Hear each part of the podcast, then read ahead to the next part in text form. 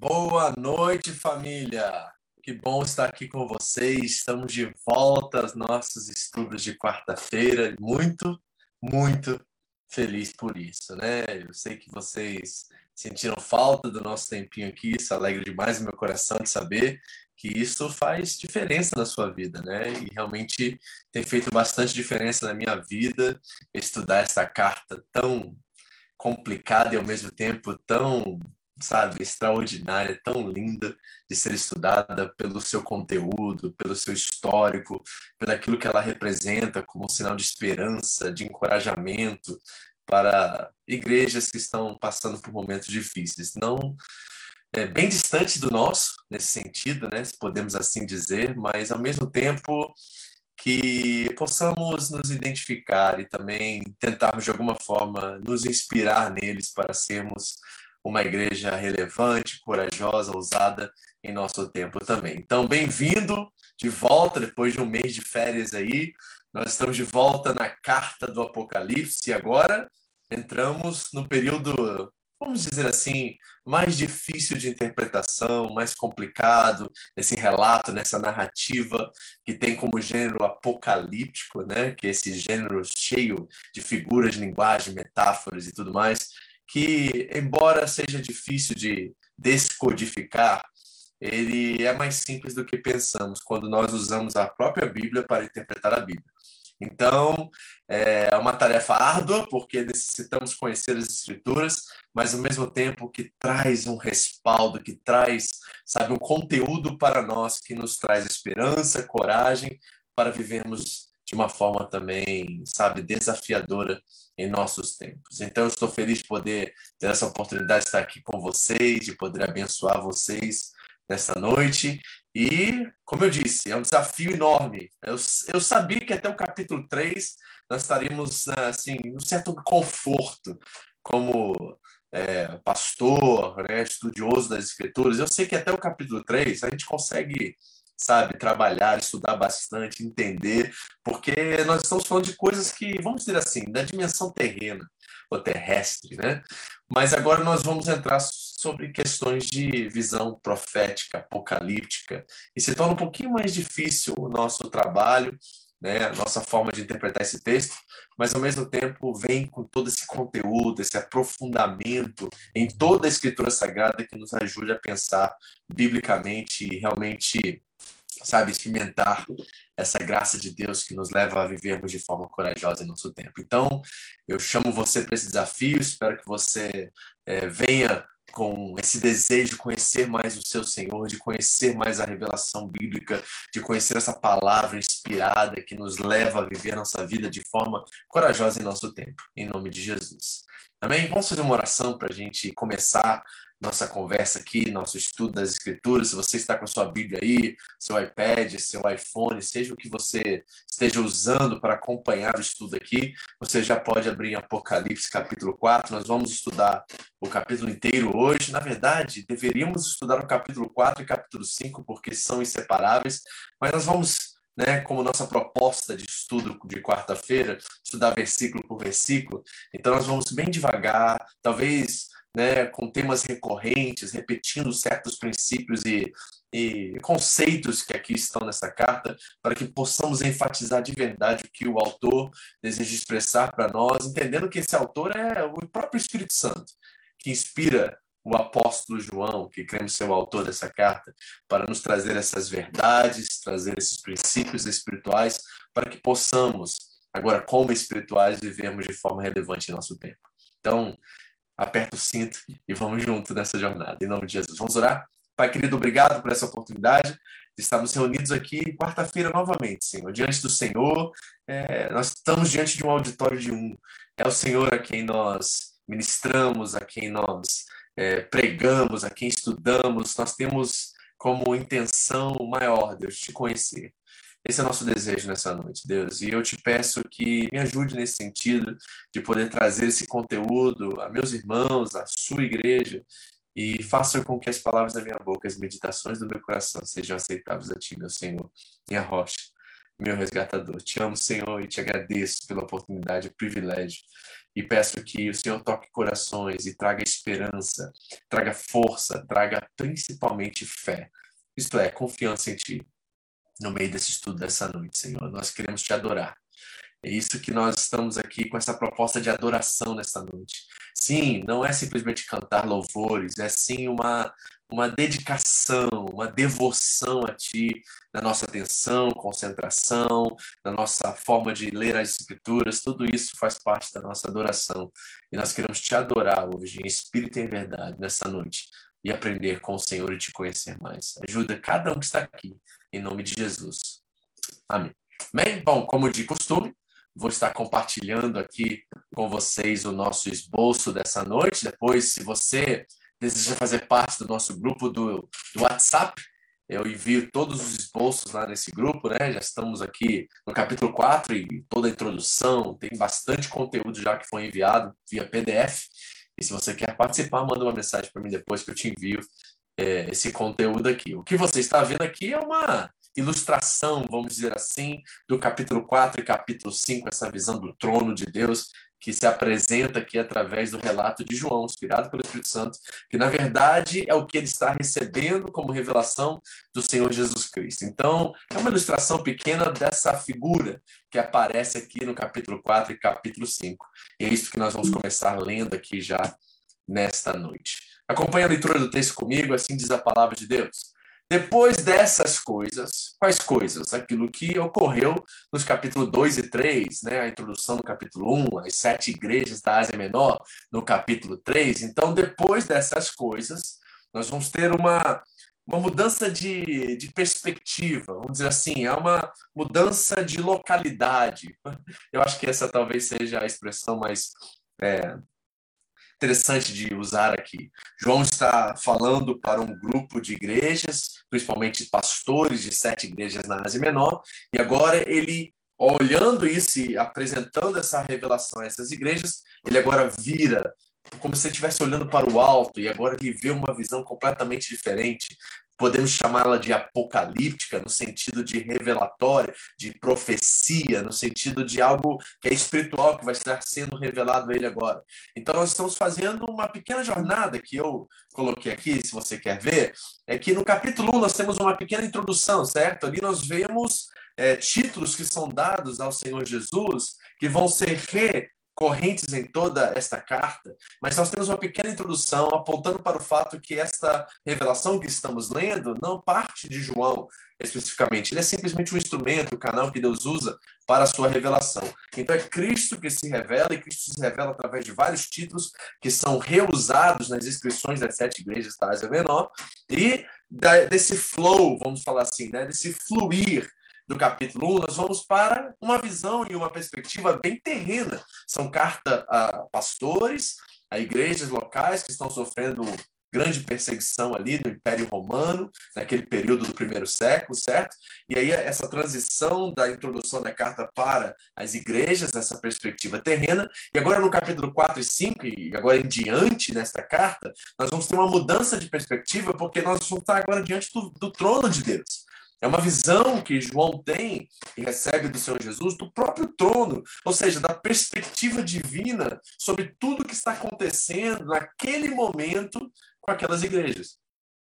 E eu sei que você já ouviu falar, principalmente no capítulo 4, sobre a igreja ser arrebatada, e depois vem toda essa, essa, esse, essa guerra espiritual, né, que destrói a terra e tudo mais, sempre com essa perspectiva do fim do mundo, na verdade, a mensagem do Apocalipse era para sete igrejas na Ásia Menor, que estão sofrendo grande perseguição, e agora nós vamos ver o que Deus está vendo, é da perspectiva do divino acerca de tudo que está acontecendo com essas igrejas. É isso, é ser mais simples do que nós pensamos. Nós não precisamos é, construir todas essas ideias por detrás do texto, quando o texto por si próprio nos apresenta apresenta a realidade de contextos atuais a qual igrejas estão sofrendo e Deus, o soberano, o criador dos céus e da terra, está presente, ele conhece as obras dessa igreja. Nós vimos essa, essa frase sendo usada o tempo todo, né? Conheça as suas obras. Então é um Cristo e um Deus, a Trindade, por assim dizendo, está presente no meio de todo esse sofrimento, perseguição,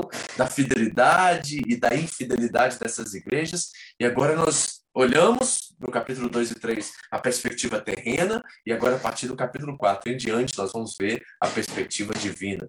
O que está acontecendo enquanto tudo isso está acontecendo aqui embaixo, lá na dimensão onde Deus habita, certo? E já já eu vou trabalhar isso um pouquinho mais. Então voltamos ao texto. Então ele diz: Depois dessas coisas, capítulo 2 e 3, olhei, e diante de mim estava uma porta aberta no céu. Reparem que ele está entrando agora na dimensão onde Deus habita, através dessa visão.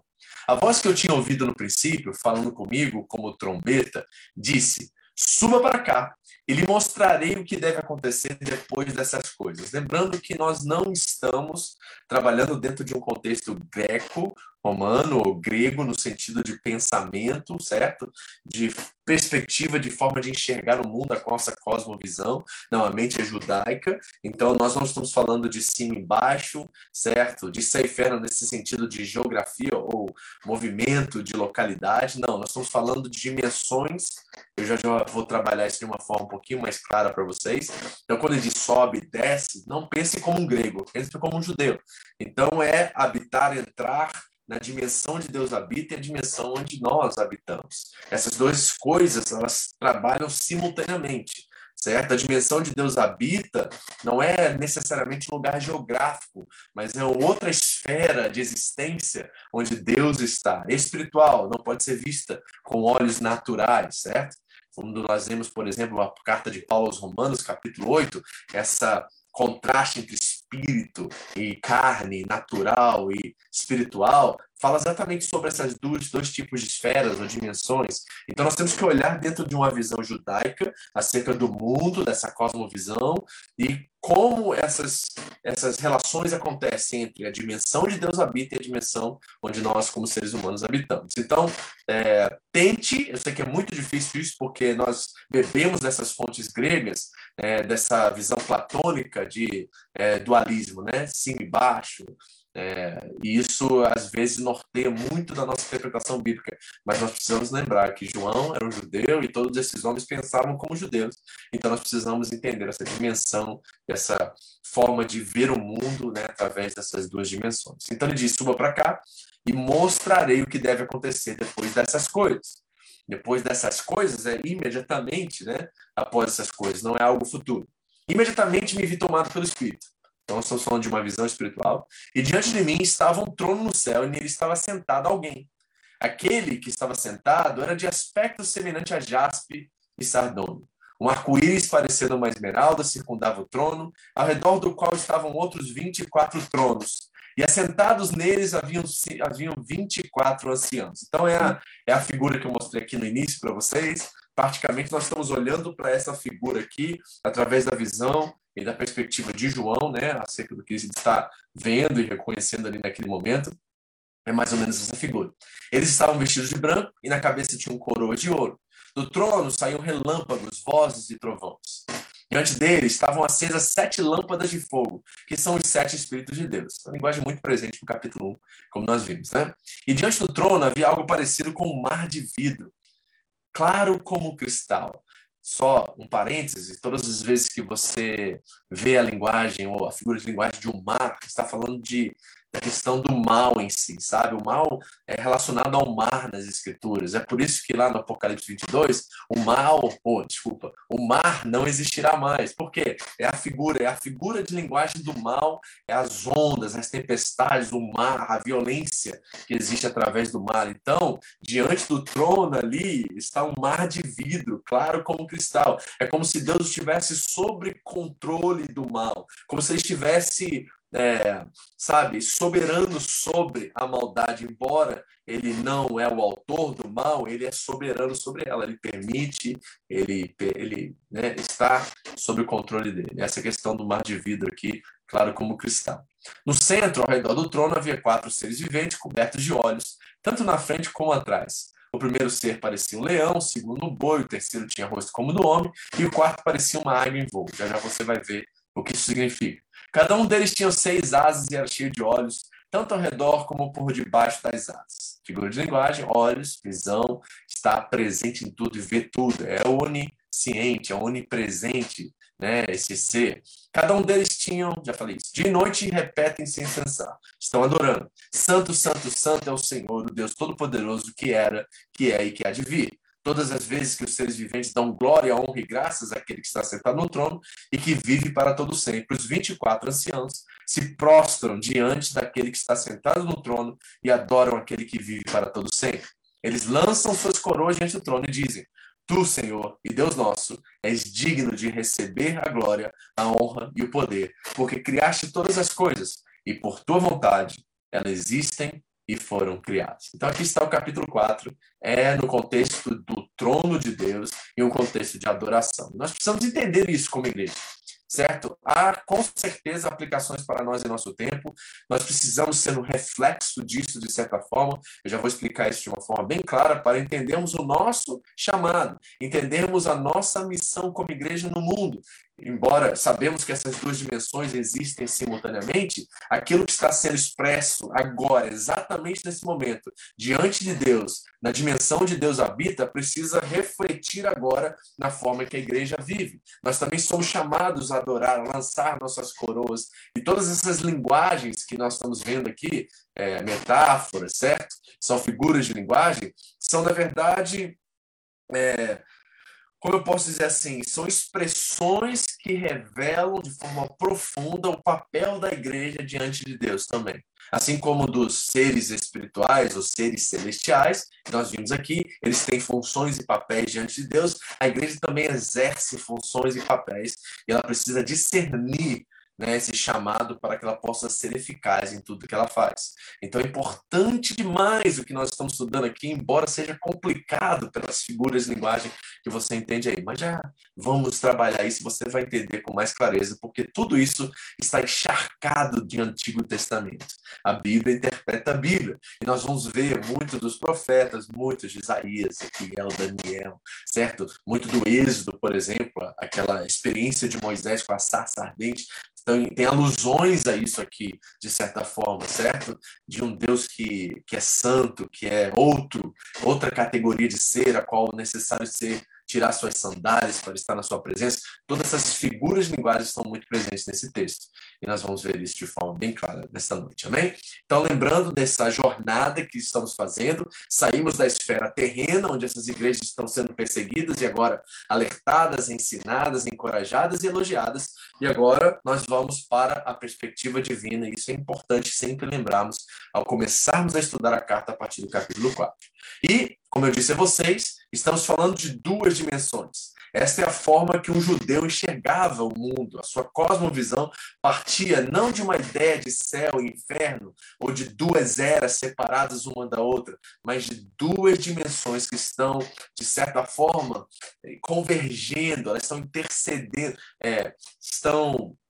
Não é intercedendo a palavra, elas intercedem no sentido assim, ó, esqueci qual é, qual é a palavra, né? É, no, no inglês eu, eu conheço, né? Tem uma intercessão, acho que seria a palavra, não sei, mas elas se unem de certa forma em, em certos momentos, como na cruz do Calvário, ali é um apocalipse, certo? Quando Cristo voltará, o retorno dele também será o apocalipse, e chegará um momento onde essas duas dimensões se tornarão uma só.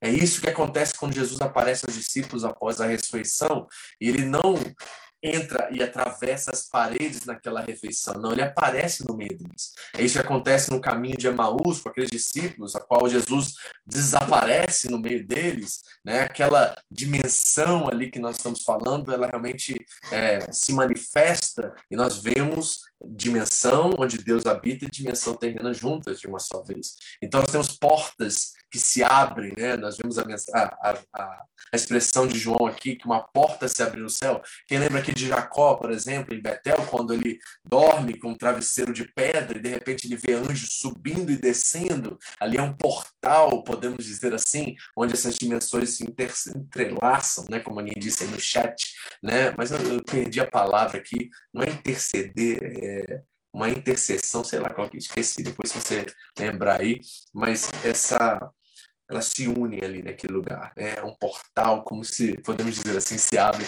Então essa é a visão de um judeu aqui. É assim que ele enxerga o mundo, a sua cosmovisão parte dessa ideia de uma era que é agora e a era que está por vir, mas ainda não é concretizada. E essas duas realidades habitam simultaneamente agora, mas um dia o Senhor dará fim e aí todas elas irão é, realmente convergir, viver e, e, se tornarem uma só. Essa é a visão judaica e é assim que nós devemos chegar ao capítulo 4. Ou seja, não é que João subiu para o céu lá em cima, não, é que ele de repente teve um apocalipse ele teve uma revelação e as cortinas se abriram e ele consegue enxergar a dimensão de Deus habita, que é simultânea a essa dimensão. É por isso que Jesus aparece e some. É por isso que ele né, some e aparece. É porque ele descortina essa dimensão de certa forma. Lembre-se disso, que isso é muito importante, certo? Olha o que disse N.T. Wright sobre esse capítulo. O que estamos testemunhando nos capítulos 4 e 5, então, não é o estágio final nos propósitos de Deus. Muito importante você pegar né, essa questão. Olha, esta, o capítulo 4 e 5, não é uma visão do céu final, visto como local de descanso final do povo de Deus. É, sim, a admissão de João no céu, como está no momento.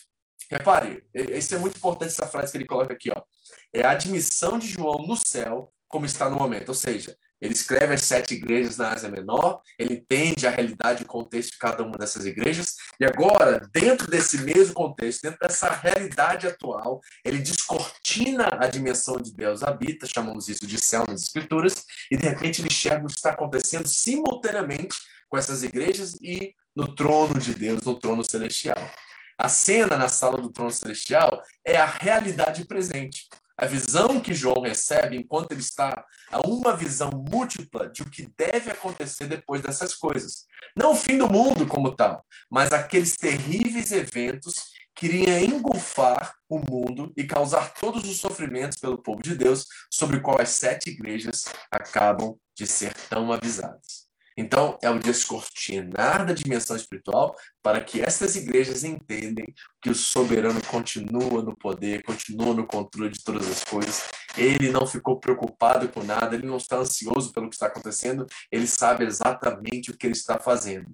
E é uma forma de encorajar essas igrejas e dizer: olha, Deus continua santo, Deus continua soberano sobre todas as coisas, ele é um onipotente Deus, ele é um onisciente Deus, ele sabe todas as coisas. E ele não está distante da sua realidade, ele está, na verdade, presente com vocês. É isso que está acontecendo aqui a partir do capítulo 4. Deus irá mostrar o que está acontecendo no céu enquanto essas igrejas sofrem, o que está acontecendo e como ele está no controle de todas as coisas. Essa é a proposta. Então guarde isso, porque isso é importante na sua forma de enxergar esses capítulos. Vamos agora versículo por versículo para a gente entender isso melhor. Diz o texto assim, ó. Depois dessas coisas, olhei. Então, repare, é uma visão que nós estamos vendo aqui, certo? Então, nós temos que sair da, da figura de uma interpretação literal e começarmos a entender isso como uma visão profética que precisa de uma interpretação, por assim dizer, profética, apocalíptica, certo? Com essas figuras de linguagem sendo interpretadas pelas próprias escrituras. Então ele diz que ele olhou e diante dele estava uma porta aberta no céu. A voz que eu tinha ouvido no princípio, né? No princípio, lá no capítulo 1, a voz se apresentou a João. Nós vimos essa voz, certo? Falando comigo como trombeta, disse: Suba para cá e lhe mostrarei o que deve acontecer depois dessas coisas. Enquanto essa realidade está se manifestando, vamos ver o que está acontecendo no céu. Então, desses dois capítulos que foram direcionados às igrejas e aos pastores na Ásia Menor, agora João vê e ouve. Então, ele está presente e assistindo tudo isso enquanto todas essas realidades se manifestam. Isso é maravilhoso. Isso tem alusões diretas a capítulos como Isaías 6. Quem lembra aqui quando Isaías vê o trono de Deus? E ele se sente um pecador com lábios impuros. Quantos lembram dessa passagem? Isaías 6. É esta mesma visão que João está tendo, é aquela visão que Isaías teve lá no capítulo 6. Ele se sentiu indigno de ver tal, tal glória, tal poder sendo manifesto, e ele cai no chão, e aí o anjo vem com brasa, né? E aí limpa os lábios deles impuros, porque ele habita no meio de um povo de lábios impuros. Então toda aquela expressão, aquela linguagem, de novo é trazida para nós aqui, no capítulo 4, e aludindo a isso, né? fazendo alusões a Isaías 6, a Daniel 7.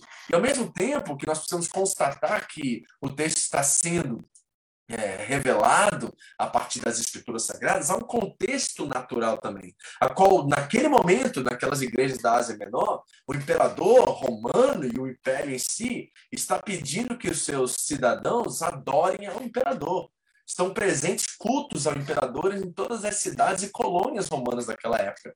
Então, enquanto César está tentando é, forçar o povo a adorá-lo, e todas essas figuras de é, sacerdotes e pessoas que estão presentes nos templos de Diana, do próprio imperador, que é construído em alguns lugares, templos a ele, dedicação, incenso é queimado a ele, João pega essa figura natural do que o César está pedindo aos próprios cristãos do primeiro século que façam e diz assim, ó, não, César, né, o, o imperador não é o verdadeiro Deus, o imperador não é aquele que merece a sua adoração. O imperador não é aquele a quem vocês prestam culto, há um Deus soberano que está nos céus e ele é adorado 24 horas e toda glória e honra é merecida a ele, não mais ninguém. Então, ele está trabalhando essas tensões entre aquilo que está acontecendo no contexto daquelas igrejas, essas perseguições e esse, esse sofrimento, né, esses assassinatos de cristãos que estão acontecendo, eles estão sendo mortos há centenas naquela época devido ao culto ao imperador e eles não é, cederem a esse tipo de, de proposta, e ao mesmo tempo essa adoração está acontecendo no céu, dizendo o verdadeiro Deus é que merece ser adorado. Então nós estamos falando de um tema de adoração, e adoração é fundamental na experiência cristã, não é? Adoração é central na experiência do discipulado de Cristo, do caminhar com Deus. A adoração ela é fundamental, é inegociável. E olha o que Jim Peterson disse, que eu achei sensacional essa fala dele. Ele diz assim, ó, o encontro no centro para que as nossas vidas sejam centradas em Deus e não vividas excentricamente. Ou seja, o que é adoração? É um encontro a qual nós nos encontramos com aquele que existe, aquele que é, que é o próprio Deus, e a nossa vida agora é centrada e todo foco e atenção é voltado a Deus, isso que é adoração, certo? E não um tipo de, experiência excêntrica, ou seja, que é, é diferente, que é é, isolada, sabe? Não, é algo que é centrado em Deus, concentrado em Deus. Então, o que ele diz? Adoramos para que vivamos em resposta e a partir desse centro, o Deus vivo. A falta de adoração nos leva a uma vida de reações e espasmos, à mercê de cada anúncio, cada sedução, cada sereia. Hum, gostei dessa forma que ele colocou isso, certo? Porque se nós não estamos, é, não temos Deus como centro da nossa adoração. E adoração aqui, gente, por favor, entendam, não é louvor, não é cantar música. Nós temos, infelizmente, uma ideia muito mesquinha, muito pequena do que é adoração. Achamos que adoração é só aquilo que nós fazemos na igreja. Quando a música aparece, nós estamos adorando. Eu sei que isso foi colocado por muito tempo dentro da igreja, acabou, né, as pessoas é, assimilando isso como se fosse adoração, mas adoração é um estilo de vida. Adoração é o que o crente faz quando ele vive em total devoção e dedicação a Deus. Então ela é central na vida do cristão. E quando Deus é o centro dessa devoção e dessa adoração, nós paramos de reagir, ou ele usa a palavra espasmos, né? É reagir de forma precoce ou sem pensar a todas as seduções que a vida nos traz. Quando as preocupações, as lutas vêm, as pandemias, as, as propostas e as seduções que o mundo traz, nós não somos reativos a isso, mas nós sabemos quem está no centro da nossa história e da nossa vida. Nós somos leais a Deus e nós abdicamos, abrimos mão de qualquer outro ídolo que tenta chamar nossa atenção. Quando Deus está no centro, essas reações elas acabam. Esses espasmos que ele vai chamar, né, aquele tique nervoso, talvez, eles param de se movimentar numa direção a qual nós começamos a idolatrar outras coisas ou colocar outras coisas no lugar de Deus nas nossas vidas.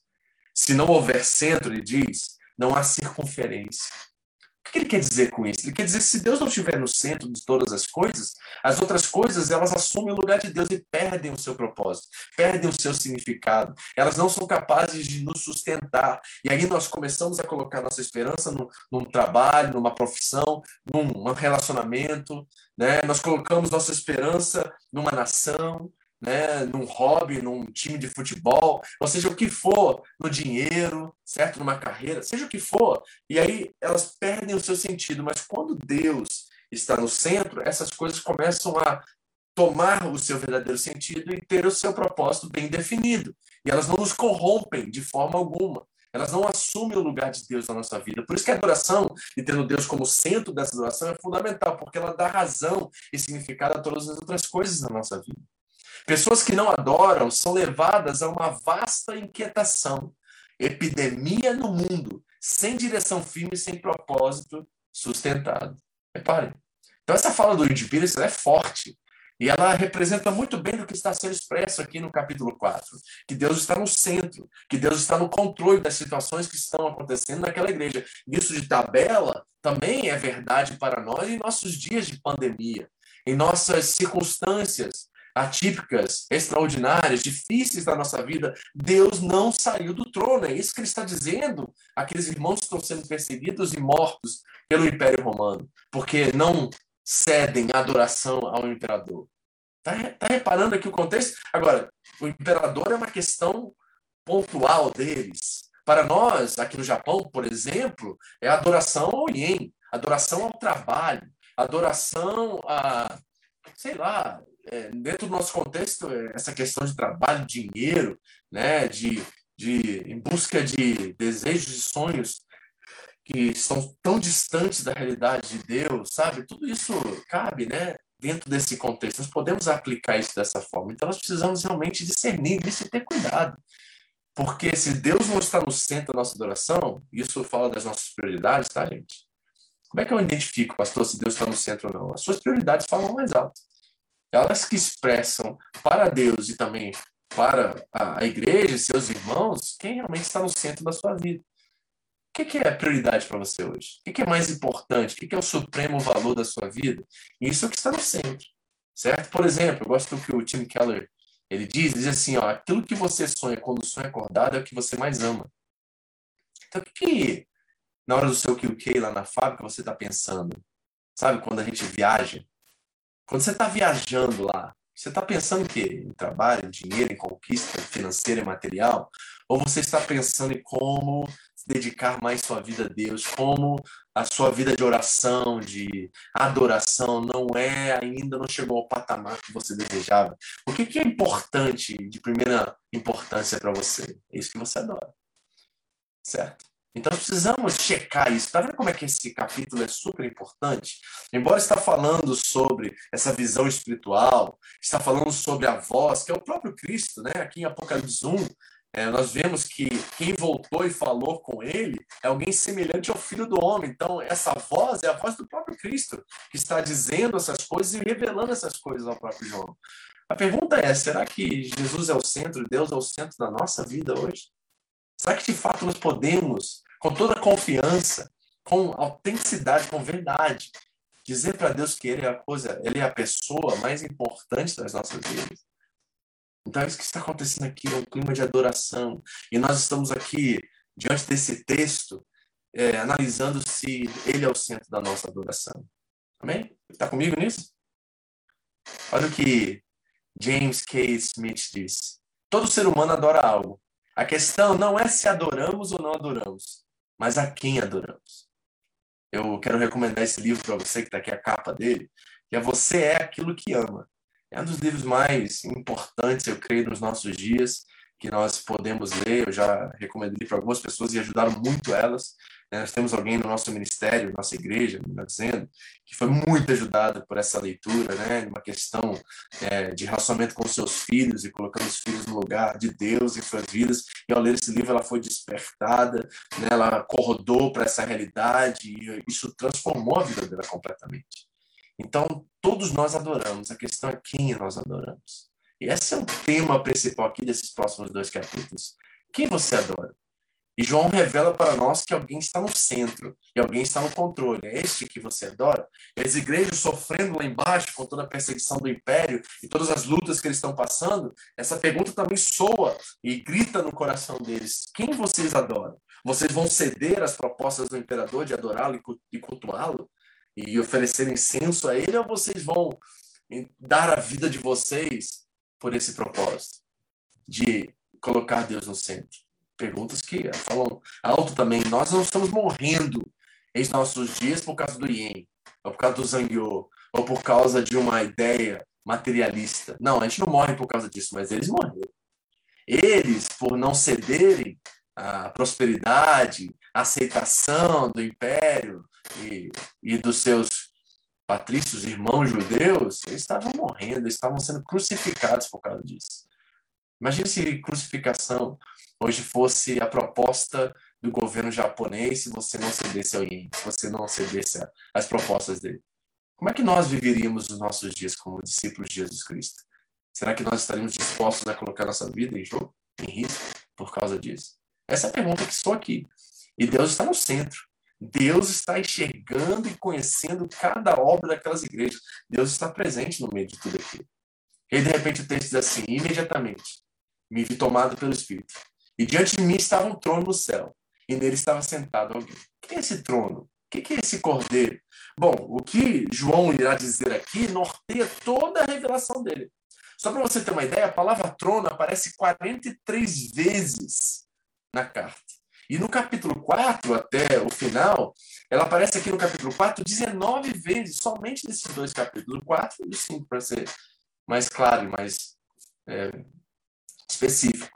E a palavra cordeiro aparece 28 vezes na carta. Olha só, como é importante esse tema do trono e do cordeiro. E o que, que essas duas figuras de linguagem nos revelam? Bom, o trono fala sobre soberania, fala sobre um Deus criador que reina com poder e é digno de completa devoção. Fala sobre soberania e sobre poder. Mas a figura do cordeiro ela é um contraste, ela é quase contraditória essa verdade, porque fala de um Cristo, um cordeiro que tira o pecado do mundo e que foi sacrificado. E que esse cordeiro, que é um sacrifício vivo e é vulnerável de certa forma, ele reina com Deus e é digno também de toda adoração, assim como Deus é. Então, repare esse paradoxo aqui de um Deus que é poderoso, soberano e santo, e ao mesmo tempo ele é se identifica conosco, sabe, na nossa vulnerabilidade, na nossa fragilidade. Ele é o sacrifício de Deus por nós. Então, esse paradoxo é construído aqui para nos revelar de forma íntegra quem Deus é. Ele é o cordeiro mas ele também é um leão. É interessante que quando João tem uma visão de Deus, de Cristo no, no, no Apocalipse, ele olha e vê um leão, e quando ele vira para ouvir, ele ouve o leão, e quando ele vira, ele vê o cordeiro. Então, essas duas linguagens, essas duas figuras estão muito presentes aqui, revelando a soberania de Deus, mas ao mesmo tempo esse Cristo que foi morto pelos nossos pecados, se tornou vulnerável por causa de nós, o Deus Todo-Poderoso que morre em nosso favor, que nos ama ao ponto de morrer por nós. E isso é a esperança da igreja. Isso é a esperança das sete igrejas na Ásia Menor. Deus está no controle. E Deus te ama tanto. E Deus te quer tanto. E Deus está presente de tal forma que ele se sacrificou por você. Então, quando nós pegamos essas figuras de linguagem, e nós trazemos ela para o nosso contexto, nossa realidade, isso deve produzir em nós uma segurança ímpar. Algo que nos leva a viver dentro de pandemias, de crises financeiras, de enfermidades em nossa família, em nossas próprias vidas, de uma forma completamente diferente, com uma confiança espiritual, ou seja, extraordinária, sobrenatural. Esta confiança eu quero que você tenha, que você receba dessas palavras, desses textos, porque nós estamos vivendo em tempos difíceis. E se você não tiver essa confiança, você vai sucumbir. No momento mais é, difícil, você provavelmente vai se entregar e não vai experimentar a graça de Deus que flui para que possamos responder de forma ousada, corajosa, com fé. Isto é, confiança em Deus. Eu desejo que você viva isso. Eu desejo que você experimente o trono e o cordeiro. O trono e o cordeiro talvez precise estar presente agora mesmo em sua vida, diante de lutos, diante de dificuldades, diante de perplexidade e incertezas acerca do futuro. O trono e o cordeiro estão aí Você, quando olha para a sua dificuldade nesse exato momento agora, você vê o Deus soberano, e o Deus que é tão soberano que ele é capaz de se sacrificar e se tornar um com você, identificar com você na sua vulnerabilidade. Ah, gente, isso aqui é um produtor, uma máquina de esperança. E eu espero que você esteja entendendo isso e gerando essa confiança dentro de você. E há precedentes bíblicos. Eu não vou é, você pode ler isso em casa depois, mas eu quero te mostrar que a Bíblia interpreta a Bíblia. Então nós vemos alusões a todas essas palavras que estão sendo ditas aqui, essas figuras de linguagem no capítulo 4 e 5, em todas as escrituras. Isaías 6 eu já apresentei a vocês. Êxodo 19, nós vemos né, esse Deus que se manifesta com raios, com trovões, que está presente em chama, em fumaça no pé do Monte Sinai. Nós vemos isso lá em Ezequiel 1, quando ele olha e vê esses seres viventes, né? E eles estão cobertos de relâmpagos e faíscas, há fogo para todo lado, uma luz brilhante que cercava e parecia com fogo, a aparência do arco-íris nas nuvens. Então, olhe, essas figuras de linguagem não são é, figuras de imaginação do, do apóstolo João, não, elas são extraídas do texto bíblico para nos revelar um Deus presente por toda a história da humanidade. João não está criando isso da sua cabeça. Ele está trazendo a mesma imagem que já se encontrava nos relatos dos profetas do Antigo Testamento e trazendo-nos a realidade que Deus continua soberano sobre a história do mundo, dos seres humanos. Tá? Tá aqui os textos, Êxodo 14, Êxodo 19, perdão, é, Ezequiel 1. Se você quiser ler esses relatos, eles estão bem presentes aqui nesses dois capítulos, o capítulo 4 e o capítulo 5. E o versículo 6 diz assim: e diante do trono havia algo parecido com o mar de vidro. Já falei sobre a questão do mar ser uma figura de linguagem para o mal, para a maldade na Bíblia, né? E por isso que ele não irá existir. Lá no Apocalipse 22 ele fala o mar deixou de existir. Não é que o oceano deixou de existir, mas o mal, a maldade deixou de existir, entendeu? Então quando a gente lê lá que o mar deixou de existir, tem gente que fala assim, não vai ter mar na, na nova Canaã, na nova Jerusalém, né? Na nova é, novo céu e nova terra. Não, não, não, é uma figura de linguagem que descreve o mal. O sofrimento vai acabar, será enxugada toda a lágrima dos nossos olhos. Essa figura de linguagem que está sendo expressa ali, né? E no centro, ao redor do trono, havia quatro seres viventes, cobertos de olhos, ou seja, são oniscientes, né? Um com leão, boi, homem, essas, esses animais que surgem, não onde eles vêm, pastor? Onde que João está vendo tudo isso? Ele está vendo lá em Ezequiel, gente. São as mesmas figuras que se apresentam lá na visão do profeta, ou seja, revelando que o Deus que falou com Ezequiel é o Deus que está falando com João. Está lá em Daniel, no capítulo 7, presente em todo o texto. Né? O leão, a águia, aqui ele usa a figura do urso, de um leopardo, e todos esses animais, né? o leão, o rei da selva, força, poder, o boi é o manso dos animais, é o rei dos animais que são né, mais tranquilos, que trabalham, que se esforçam. A águia tem a visão Todas essas figuras de linguagem aqui estão presentes para representar um Deus presente no meio da tribulação do seu povo. Então, nós precisamos enxergar isso dentro da própria, da própria Escritura Sagrada. E não tentar criar ideias né, de mentes férteis como se isso fosse algo que está acontecendo no futuro distante. Não, isso são realidades que estão trazendo encorajamento, esperança para uma igreja sofrida e sofrendo perseguição. Então, eu queria mostrar isso para você. Não tem nem por que a gente entrar aqui profundamente em cada um desses animais, porque são figuras que estão representando características de Deus para esses irmãos que estão sofrendo perseguição e lembrando que santo, santo é o Senhor, o Deus Todo-Poderoso, que era, o que é e o que há de vir. Então, o que João está expressando? O mesmo Deus que estava presente na história de Israel, que, ao mesmo tempo que livrou e salvou o seu povo e também os disciplinou, é o Deus que também está agora livrando, salvando e disciplinando a igreja. É o mesmo Deus que é o Todo-Poderoso de Moisés, de Abraão, de Isaac e Jacó, e de Davi, e de Noé, de todos os grandes personagens do Antigo Testamento, é o mesmo Deus que está presente agora na igreja. E ele continua nas, com as mesmas características, com a mesma força e com o mesmo poder. E ele continua reinando para todo sempre. Ele é o soberano Deus. Essa é a ideia que João está passando aqui para a igreja sofrer, sofredora do primeiro século. E qual o propósito de João? Primeiro, é revelar para a igreja perseguida na Ásia Menor que, embora o imperador os force a cultuá-lo, a adorá-lo, César não é o Senhor do universo. E essa não é a boa nova que ele anuncia, porque César saía de cidade em cidade, principalmente entre as colônias, e anunciava o seu evangelho. Qual era o evangelho?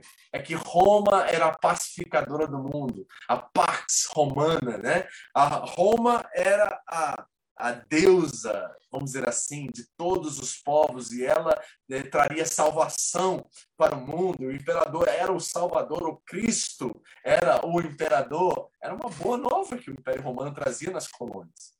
E o texto está dizendo que não era César. Ele está dizendo assim: olha, João, através dessas imagens do trono de Deus, está dizendo: Deus continua Senhor e ele reina soberanamente.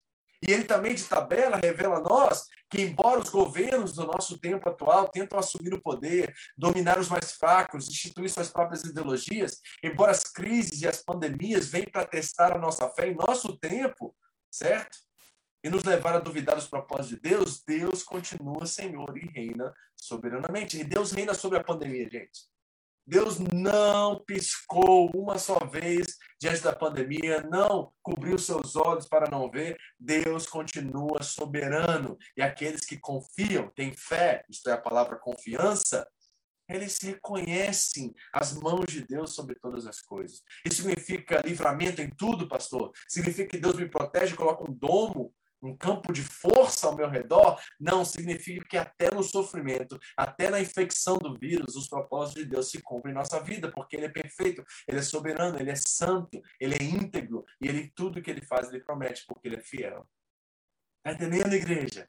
Essa é a mensagem que foi enviada para as sete igrejas na Ásia Menor e agora está chegando até nós. Deus continua Senhor e reina soberanamente. Então, Ele reina sobre essa situação que você está vivendo agora. Ele reina e você precisa declarar isso todos os dias acordar, Senhor, independente do que venha acontecer nesse dia, o Senhor é soberano e reina soberanamente. É isso que João está tentando trazer aquelas igrejas ali. E a nós também, de certa forma. 9 e 11. Toda vez que os seres viventes dão glória, honra e graças àquele que está sentado no trono e que vive para todo sempre, os 24 anciãos se prostram diante daquele que está sentado no trono e adoram aquele que vive para todo sempre. Agora, uma repetição aqui é para enfatizar né, quem é que está sendo adorado. É o Deus vivo. Eles lançam suas coroas diante do trono e dizem: Tu és Senhor, o Deus nosso, é digno de receber a glória, a honra e o poder, porque criastes todas as coisas e por tua vontade elas existem e foram criadas. Deus está no controle. Agora, quem são esses seres viventes? Bom, eles são criaturas que habitam na dimensão espiritual. Nós sabemos que são seres celestiais, vamos dizer assim, certo? Mas eles também podem representar toda a criação. Toda a criação agora adora, toda a criação agora se prostra. Esta é a figura de linguagem aqui, certo? Então nós precisamos entender. Quem são esses 24 anciãos? Com certeza é o povo de Deus, são as 12 tribos de Israel, que representa todo Israel, e são os 12 apóstolos, que representam toda a igreja. Então, essas figuras de linguagem são muito fáceis, de certa forma, de interpretar, porque elas estão bem presentes em toda a história e toda a narrativa bíblica. Então, quem são esses 24 anciãos? São o povo de Deus, é uma representação figurativa do povo de Deus. Os seres viventes é toda a criação, todos estão adorando a Deus, toda a criação adora. Tudo que tem fôlego louva ao Senhor, não é isso que diz o salmista? Então é isso que está acontecendo. E qual, o que, que eles estão fazendo? Eles estão vestidos de branco e na cabeça existem coroas de ouro. Esses que é toda a criação e todo o povo de Deus, eles estão puros. Eles entenderam que a vitória do Cordeiro os chamou de vitoriosos. Eles estão adorando ao Cordeiro. E as coroas indicam que eles reinam com o Cordeiro, eles reinam com Cristo. E o que nós precisamos fazer aqui é talvez, talvez deixar de lado uma interpretação né, do que cada um dessas figuras de linguagem realmente representam e entender as ações dessas figuras. Porque o mais importante dessas declarações de João aqui não são as características dos anciãos, mas as ações que eles fazem. Você reparou o que eles estão fazendo? Primeiro, eles estão se prostrando e adorando ao Cordeiro, e adorando ao Deus vivo. E esse é o nosso chamado. O povo de Deus, que é o povo de Deus no céu, os seres celestiais, eles devem refletir na igreja o nosso papel que é adorar e nos prostrar diante do que reina para todo sempre diante daquele que é o Senhor sobre todas as coisas e merece honra, merece glória e todo o poder porque ele criou todas as coisas. E por sua vontade elas existem e foram criadas. Esse é o papel da igreja.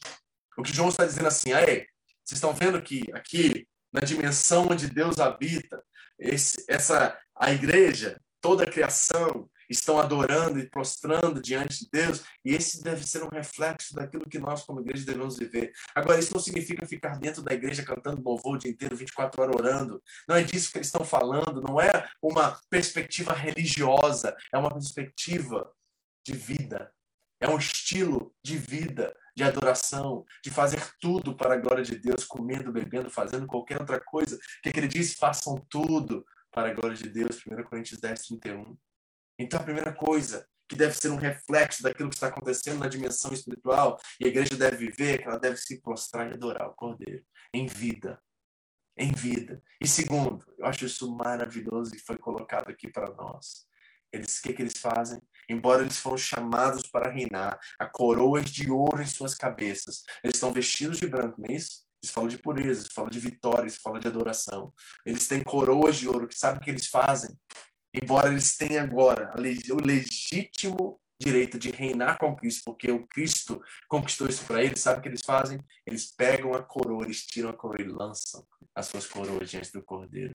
Ou seja, eles estão dizendo aqui, através da figura de linguagem, que eles rejeitam o seu próprio reinado para se sujeitarem e servirem ao verdadeiro Rei, Criador dos céus e da terra. Então, o que a igreja faz, pastor? Ela se prostra e adora, ou seja, vive um estilo de vida de adoração. E o que ela faz? Ela abandona o trono da sua vida, o trono humanista, o trono que quer colocar-se a si mesmo no centro da sua história e ser adorado, e ela lança esse direito de reinar aos pés do Cordeiro e diz que ele é quem merece honra, glória e poder, e ela se sujeita a ele e à vontade dele para todo sempre. E aí? Já leu Apocalipse 4 dessa forma? Você já enxergou que profunda mensagem. Que coisa mais linda essa expressão de adoração que está acontecendo aqui. Nós vamos ver a mesma coisa no capítulo 5. Há uma profunda adoração acontecendo no céu, simultaneamente com a perseguição e com o sofrimento daquelas igrejas. E essa adoração continua 24 horas e sempre. E continua presente nos nossos dias enquanto nós enfrentamos as nossas dificuldades e as nossas pandemias. Nesse exato momento agora, eu quero dizer para você que o Cordeiro de Deus, que é o Criador dos céus e da terra, aquele que é soberano, aquele que é o Rei da Glória, aquele que é poderoso, onipotente, onipresente, onisciente Deus, ele está exatamente no lugar onde ele deve estar. Ele está fazendo exatamente o que ele deve fazer. E ele não descansou, ele não piscou, ele continua presente na sua situação, ele continua presente na minha situação, ele continua cumprindo os seus propósitos na sua igreja. Meu irmão, se isso não traz para você um senso de segurança e esperança de que você é filho desse rei, você é filho do Criador dos céus e da terra e de todo o universo. Isso, com certeza, chama-nos a certas responsabilidades, certo? O filho, ele não é filho por direito, ele é por adoção no reino de Deus.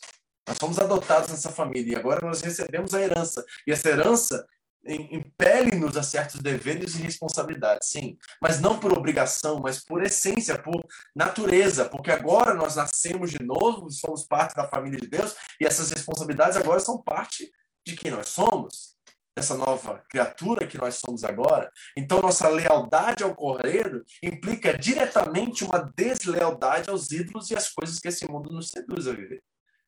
Então, é dizer não ao dinheiro está em primeiro lugar na nossa vida. É dizer não à pornografia, ao sexo ilícito, a propostas enganadoras, sedutivas que tentam nos levar a nos distanciar de Deus. Tem deveres e responsabilidade diante disso. Por quê? Porque exatamente nesse momento, simultaneamente com as minhas propostas e com as minhas lutas e dificuldades, Deus está sendo adorado. O seu trono continua certo? Um trono de autoridade, um trono soberano, e ele reina. E vai reinar por toda a eternidade. E tudo aquilo que ele quer fazer, tudo que lhe apraz, será cumprido por quem é fiel. Eu quero chamar sua atenção para essa verdade. Eu quero brotar um pouquinho de esperança no seu coração. Talvez você está aqui me assistindo e você está vivendo os piores dias da sua vida. Eu quero dizer a você, eles não são piores dias, sabe por quê? Porque se Deus permitiu que você passasse por isso, é porque Ele é soberano, é porque Ele é onisciente, Ele sabe exatamente o que faz como um pai perfeito que cuida de seus filhos. Então Ele não quis que isso acontecesse, Ele não promoveu o mal na sua vida, Ele não é o autor de tudo isso, mas Ele sabe que não há tentação que não seja humana, e Ele é fiel e não nos deixará ser tentados acima do que possamos resistir, mas antes nos dará o escape para que possamos suportar. 1 Coríntios 10, 13. Ele é fiel, igreja. O bicho está pegando aqui embaixo. É, o bicho está pegando, de certa forma, para nós também. E não é só em questões físicas, materiais e, sabe, naturais. São questões de coração e alma também muita gente entrando em depressão, muita gente isolada, triste, muita gente desanimada, muita gente esquecendo daquele que está sobre o trono. Muita gente desanimando e perdendo a sua fé porque esqueceu-se de quem está no trono. Muita gente abandonando completamente o compromisso com a família de Deus porque se esqueceram de quem está no trono. O que João está dizendo a mim e a você nessa noite é que o seu pai, sim, este que Jesus chamou de Abba, mas ao mesmo tempo é o Criador dos céus e da terra, o ser que precisa e deve ser temido, porque ele é temido. Ele está no trono. Ele é santo, perfeito, glorioso, merece toda a honra, poder e glória, e ele está presente. Ele conhece as nossas obras. Ele sabe exatamente o que está fazendo. Descansa seu coração. Descansa seu coração. Como diz o salmista no Salmo 46, Aquietai-vos e sabeis que eu sou Deus. Aquietai-vos e sabeis que eu sou Deus. Pai, em nome de Jesus, te agradeço por esse capítulo. Ele foi colocado exatamente no início de uma revelação espiritual. E a primeira coisa que João vê é o, é o trono. E o trono representa autoridade, representa soberania, representa o poder, representa a glória, representa um Deus que é soberano e está em controle de todas as circunstâncias e situações. Não há nada que foge dos seus olhos, do seu alcance. Ele é o Deus presente. E se Deus é por nós, quem será contra nós? E agindo Deus, quem impedirá? Porque Ele de fato é o Deus onipotente, o todo-poderoso, Criador dos céus e da terra, que merece ser adorado. Senhor, que a nossa vida seja uma vida de adoração. Com o entendimento que, enquanto estamos aqui, estudando a tua palavra, ou no trabalho, ou onde quer que estejamos exatamente nesse momento agora, simultaneamente, exatamente agora, no presente tempo, o Senhor está sendo adorado na dimensão espiritual. E o Senhor está no controle de toda a terra e nada acontece sem a sua permissão. Isso gera em nós uma confiança tão sobrenatural que nos ajuda a levantar amanhã, entendendo que, como filho, como filho, nada pode me separar do amor de Deus que está em Cristo Jesus, nosso Senhor. Que o Senhor nos abençoe, que o Senhor nos traga essa revelação para que possamos não só ouvir e não só teorizar, mas viver, Senhor.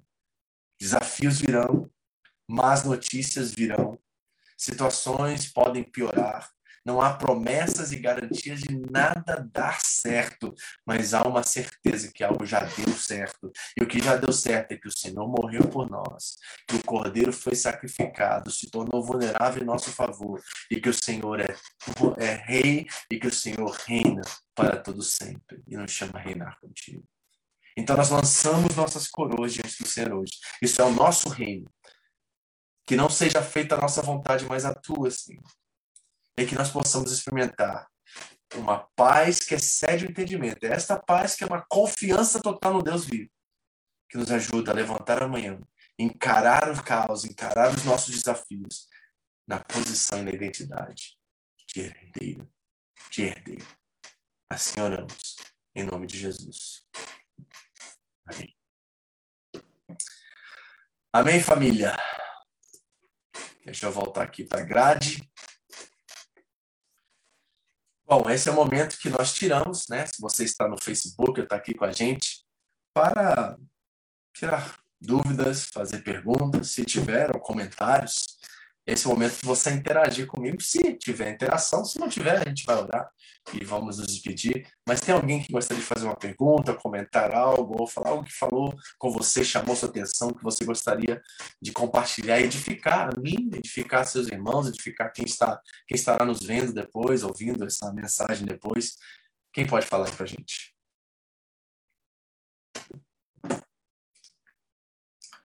Vou fazer pergunta, né? Como eu disse. Deixa eu tentar entrar aqui no Face contra isso. Ver se tem alguma coisa lá. Vou fazer pergunta. Não, não tem nada não. Alguém? Quer falar algo, comentar algo? Só para nos edificar?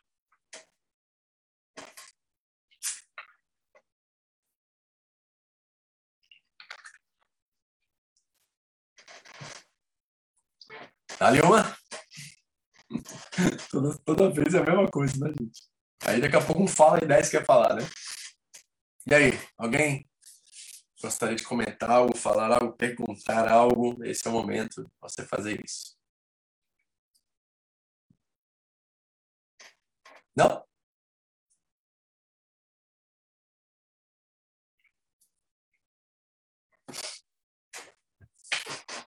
Então, beleza. Então foi isso hoje. Vamos orar então agradecer a Deus por essa noite, por essa oportunidade de estarmos ouvindo isso.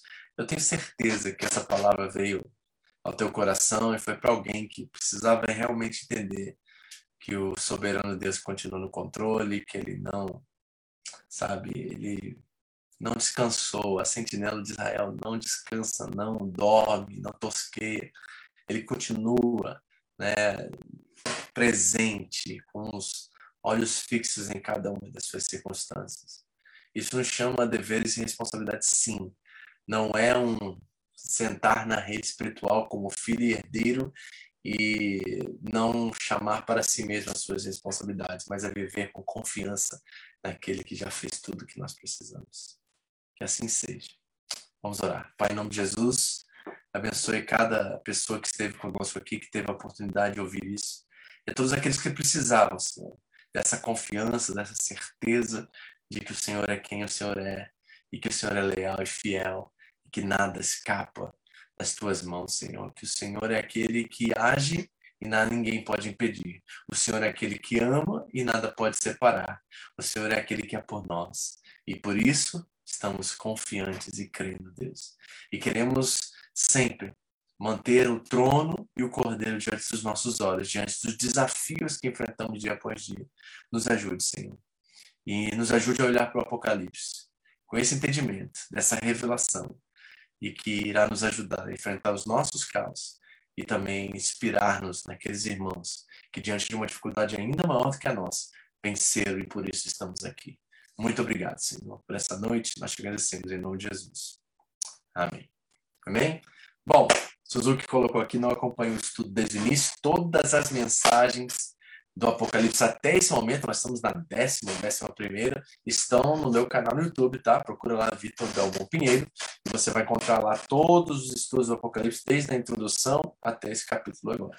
Tá? E você pode acompanhar, você pode ouvir no podcast também, está lá no podcast também, se você quer ouvir no trabalho, em áudio, alguma coisa assim, então você pode acompanhar lá também. Amém? Uh, porque o livro de Apocalipse é cheio de simbologia em vez de forma clara? Porque esse é o gênero da literatura. E por quê? Quem pode responder isso para a gente aqui? Você já sabe, né?